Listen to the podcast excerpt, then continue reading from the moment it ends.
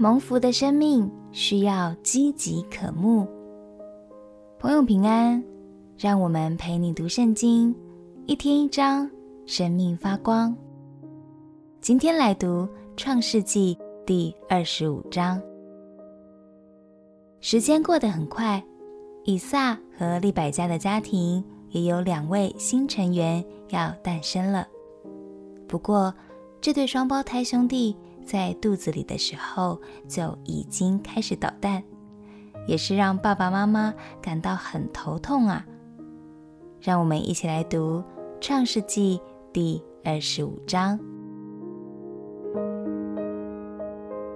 创世纪》第二十五章，亚伯拉罕又娶了一妻，名叫基土拉。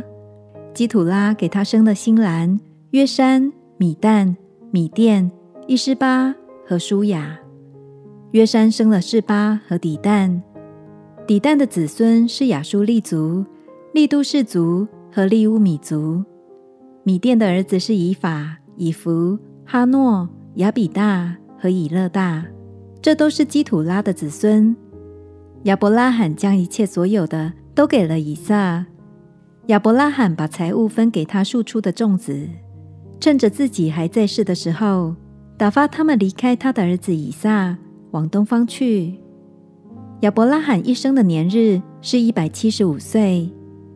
亚伯拉罕寿高年迈，气绝而死，归到他列祖那里。他两个儿子以撒、以实玛利，把他埋葬在麦比拉洞里。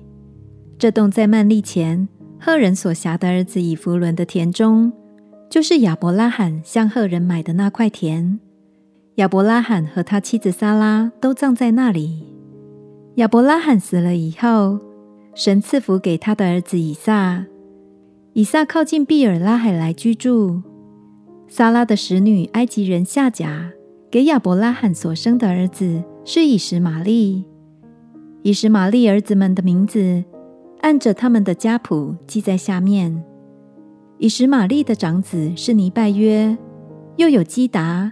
亚德别、米比山、米施玛、杜玛、玛萨、哈大、提马、伊图、拿非斯、基迪玛，这是以实玛利众子的名字，照着他们的村庄营寨，做了十二族的族长。以实玛利享受一百三十七岁，气绝而死，归到他列祖那里。他子孙的住处在他众弟兄东边。从哈腓拉直到埃及前的舒尔，正在亚述的道上。亚伯拉罕的儿子以撒的后代记在下面。亚伯拉罕生以撒，以撒娶利百加为妻的时候正四十岁。利百加是巴旦亚兰地的亚兰人比土利的女儿，是亚兰人拉班的妹子。以撒因他妻子不生育，就为他祈求耶和华。耶和华应允他的祈求，他的妻子利百加就怀了孕。孩子们在他腹中彼此相争，他就说：“若是这样，我为什么活着呢？”他就去求问耶和华。耶和华对他说：“两国在你腹内，两族要从你身上出来，这族必强于那族，将来大的要服侍小的。”生产的日子到了。腹中果然是双子，先产的身体发红，浑身有毛，如同皮衣。他们就给他起名叫以扫，就是有毛的意思。随后又生了以扫的兄弟，手抓住以扫的脚跟，因此给他起名叫雅各，就是抓住的意思。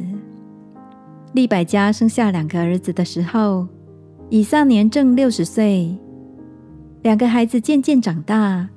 以扫善于打猎，常在田野；雅各为人安静，常住在帐篷里。以撒爱以扫，因为常吃他的野味；利百加却爱雅各。有一天，雅各熬汤，以扫从田野回来，累昏了。以扫对雅各说：“我累昏了，求你把这红汤给我喝。”因此，以扫又叫以东，就是红的意思。雅各说：“你今日把长子的名分卖给我吧。”以扫说：“我将要死，这长子的名分与我有什么益处呢？”雅各说：“你今日对我起誓吧。”以扫就对他起了誓，把长子的名分卖给雅各。于是雅各将饼和红豆汤给了以扫，以扫吃了喝了，便起来走了。这就是以嫂轻看了他长子的名分。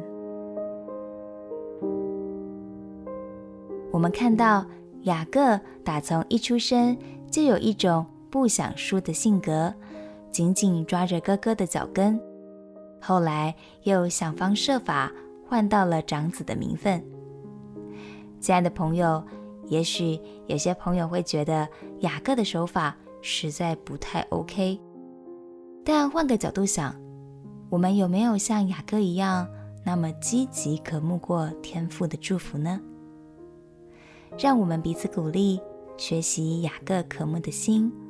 至于雅各不 OK 的部分，未来你就会知道天父会如何带领他成长。我们一起来祷告。亲爱的天父，求你赐给我一颗渴慕的心，看重你的祝福，也渴望成为最蒙福的儿女。祷告，奉耶稣基督的名求，阿门。祝福你成为蒙福的儿女，陪你读圣经。我们明天见。耶稣爱你，我也爱你。